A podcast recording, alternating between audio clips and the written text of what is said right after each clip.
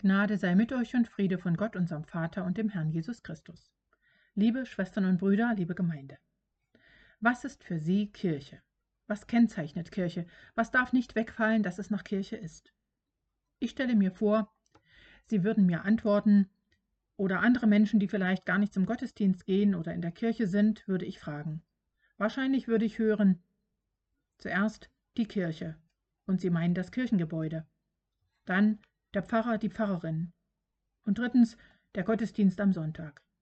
Das ist das, was man sieht, was nach außen sichtbar ist und was für viele grundsätzlichen Charakter hat. Das heißt, wenn das nicht ist, dann ist es nicht Kirche. Eine geweihte Person, ein Pastor, ein Priester, eine Pfarrerin, vollzieht an einem geweihten, an einem heiligen Ort, zum Beispiel in der Kirche, eine heilige Handlung nach einem bestimmten Ablauf, die Liturgie im Gottesdienst. Gerade in der Corona-Zeit, jetzt ist ja vieles wieder möglich, aber da haben wir es schmerzhaft vermisst, dass nicht an jedem Ort zur regelmäßigen Zeit die gewohnten Gottesdienste stattfinden konnten. Dabei war es für viele nicht einmal wichtig, dass sie selbst dabei sind, sondern nur, dass sie stattfinden. Heute hören wir einen Abschnitt aus dem Matthäusevangelium, und zwar im allerletzten Kapitel.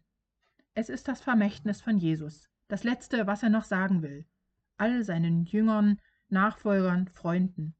Es ist das, was grundlegend ist für die Zukunft der Jesusbewegung, im Grunde das, was Kirche am Leben erhält, ihr Lebenselixier. Und es kann sein, dass Sie sich etwas wundern, denn es klingt irgendwie anders. Hören wir genau hin. Die elf Jünger gingen nach Galiläa. Sie stiegen auf den Berg, wohin Jesus sie bestellt hatte. Als sie Jesus sahen, fielen sie vor ihm nieder aber einige hatten auch Zweifel. Jesus kam zu ihnen und sagte, Gott hat mir alle Macht gegeben, im Himmel und auf der Erde. Geht nun hin zu allen Völkern und ladet die Menschen ein, meine Jünger und Jüngerinnen zu werden. Tauft sie im Namen des Vaters, des Sohnes und des Heiligen Geistes. Und lehret sie, alles zu tun, was ich euch geboten habe. Seid gewiss, ich bin immer bei euch, jeden Tag bis zum Ende der Welt. Die letzten Worte von Jesus. Für die Jünger ist die Auferstehung von Jesus noch nicht lange her, noch ist dies ungewohnt und sie können noch nicht alles deuten, was sie mit Jesus erlebt haben. Manche zweifelten auch, weil sie so wenig konkret zu sehen war. Aber sie sammeln, sie versammeln sich in Galiläa auf dem Berg, nicht in der Synagoge oder im Tempel, sondern so, wie es Jesus ihnen gesagt hatte. Und Jesus kommt zu ihnen. Es steht im Raum, wie geht es jetzt weiter mit uns und mit dem, was Jesus die ganze Zeit gepredigt hatte, mit dem Reich Gottes? Wie sollen wir das jetzt alleine schaffen? Jesus hat noch einmal, ein letztes Mal und deshalb Grundsätzliches zu sagen. Erstens die Grundlage der ganzen Sache. Mir, Jesus, ist alle Macht gegeben. Ich habe die Macht im Himmel und auf der Erde. Letztens sah ich eine Sendung, Wem gehört die Welt? Eine Geschichte des Reichtums. Und zum Schluss hieß es, Niemandem gehört die Welt, sie ist uns allen nur geliehen, anvertraut für eine Zeit lang. Man könnte ja den Eindruck haben, die Welt ist aufgeteilt. Reichtum und Macht ist zwar ungleich verteilt, aber sie ist verteilt. Man kann dagegen kaum an, und das Gefühl der Ohnmacht, weil man dagegen so wenig tun kann, das ist erdrückend. Jesus sagt etwas anderes. Ich habe die Macht. Und zwar nicht nur im Himmel, sondern auch auf der Erde. Auch wenn es euch nicht so scheint, weil ich nicht so herrsche wie die Menschen. Aber ich bin noch größer und habe noch größere Macht. Nichts geschieht, ohne dass ich davon weiß oder es nicht auch beeinflussen könnte. Und weil das so ist, dass ich, Jesus, die Welt beherrsche, darum. Darum sage ich euch, was bei mir gilt. Darum, damit das Reich Gottes, das mit mir angebrochen ist, auch sichtbar wird und sich auch in eurem Leben, in eurer Familie, in eurem Dorf, in eurer Stadt sichtbar und Wirklichkeit wird. Darum sage ich euch, was ihr tun sollt. Das ist das Zweite. Ihr sollt alle Menschen, alle Völker zu Jüngern zu Nachfolgern machen, indem ihr hingeht zu ihnen, sie tauft und sie lehrt, was ihr von mir gelernt habt. Eine konkrete Anweisung, wie das aussieht. Dazu gleich mehr. Und drittens, damit ihr das tun könnt, noch eine Verheißung, ein Versprechen. Ich bin immer bei euch, alle Tage, kein Tag ohne mich. Obwohl Jesus im Gehen begriffen ist, es, ist, es sind ja seine letzten Worte auf der Erde, aber er verspricht, bei ihnen zu sein. Wir wissen, er hat seinen Heiligen Geist als Tröster, als Zeichen, dass er da ist, gesandt. Zu Pfingsten haben wir das gefeiert. Gott ist mit uns, Immanuel, das ist sein Name. Es ist Gottes Name von Anfang an, der sich Mose offenbart am brennenden Dornbusch. Jahweh, ich bin da. Ich bin der Gott, der für euch da ist, der Gott mit euch. Immer, alle Tage, durch die Jahrhunderte und Jahrtausende hindurch, Tag und Nacht. Egal, ob ihr mich spürt oder nicht, selbst wenn ihr euch von mir entfernt und euren Auftrag zwischenzeitlich vergesst. Ich bin im Heiligen Geist immer bei euch. Weil ich alle Macht habe, auch auf der Erde, und weil ich immer bei euch bin, wird es auch gelingen, wenn ihr tut, was ich euch beauftrage. Für das Reich Gottes, für die Kirche Jesu Christi. Und jetzt schauen wir uns genauer an, was er konkret sagt.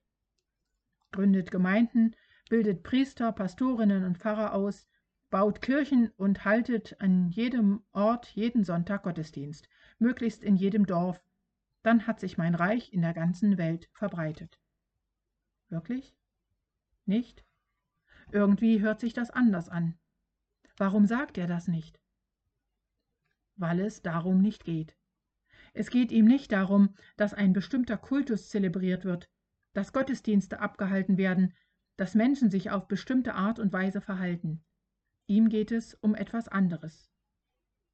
Dass sie sich seine Lebensweise, seine Denk- und Handlungsweise zu eigen machen, und zwar nicht nur äußerlich, sondern von innen heraus. Jesus ist nicht Potentat, der befiehlt und alle laufen, und wer nicht seinen Willen tut, ist ein toter Mann. Jesus regiert, indem er uns und unsere Herzen gewinnt. Er hat deshalb die Zwölf und noch viel mehr drei Jahre lang ausgebildet und ihr Leben geformt.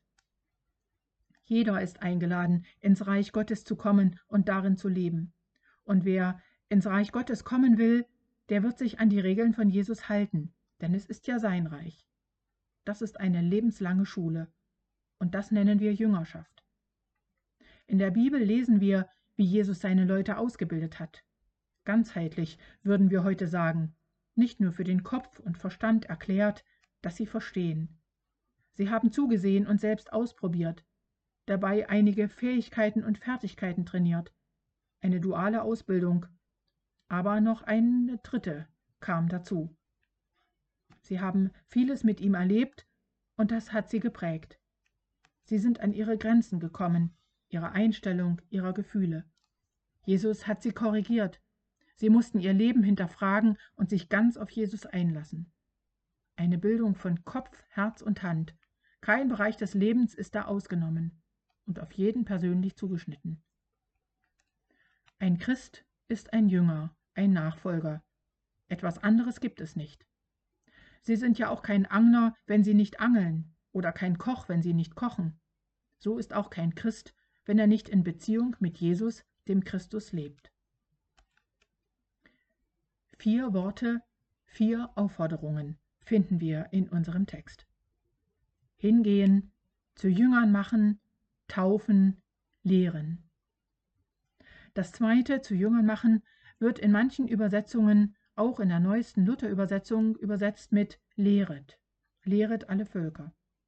Das finde ich schwierig, weil es uns nicht hören lässt, was es meint.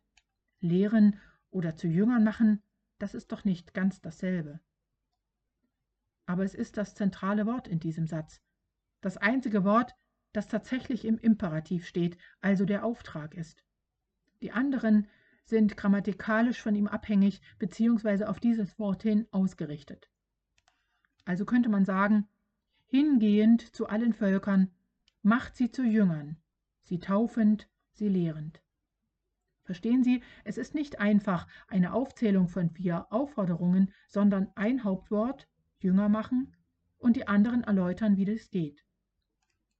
Deshalb müssen wir uns mit dem Hauptwort auch beschäftigen. Und es ist nicht egal, wie es übersetzt wird. Jüngerschaft, wie Menschen zu Jüngern werden, als Nachfolger Jesu leben. Jünger klingt irgendwie unmodern. Ich weiß nicht, ob es vielleicht ein besseres Wort dafür gibt, um zu beschreiben, was Menschen tun, die Jesus nachfolgen. Ein Follower sein, ein Fan. Viele sammeln ja Follower, 100 oder 1000. Wer hat die meisten? Es ist ein schönes Gefühl, dass da viele, dass so viele das gut finden und mich liken. Aber auch das andere kommt dann der Daumen runter. Und wer sich der Öffentlichkeit aussetzt, riskiert, dass auch diejenigen sich äußern, die mich nicht so toll finden. Und dann kann es auch hässlich werden. Auf jeden Fall ein Fan, ein Follower. Wie viel Kontakt gibt es zum Original? Ein Glücksfall, wenn man ein Autogramm bekommt. Was tun Fans nicht alles, um in die Nähe von ihrem Schwarm zu kommen?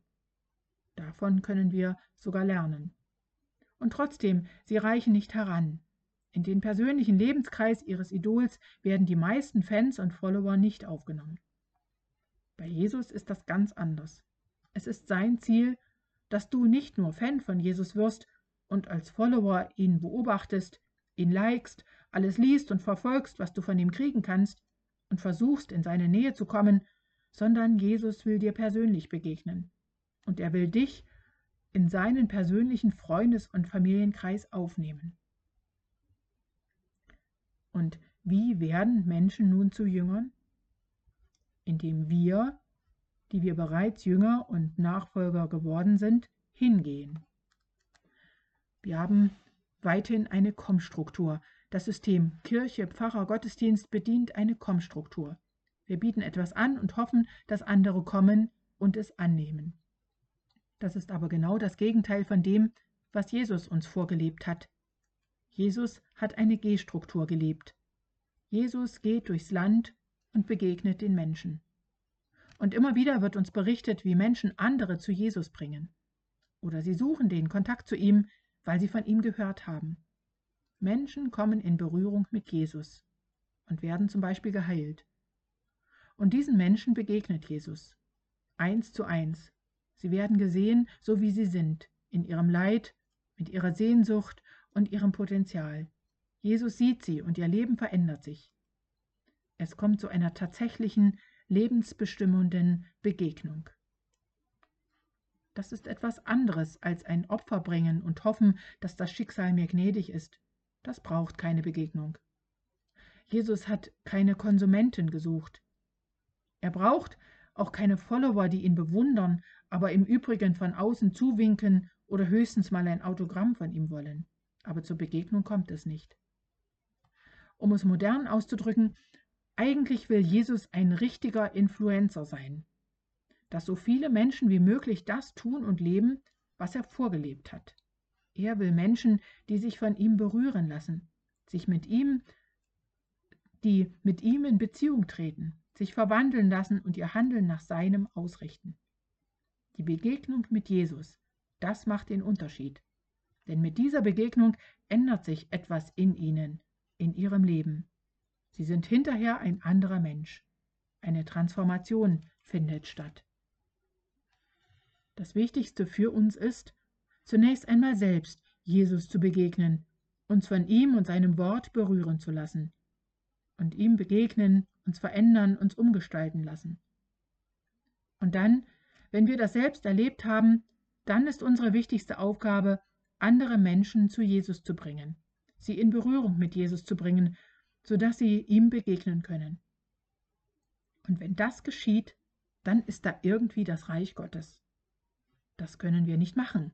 Das steht allein in der Macht von Jesus. Aber weil Jesus das tun will, sollen wir Menschen helfen, in Berührung mit Jesus zu kommen.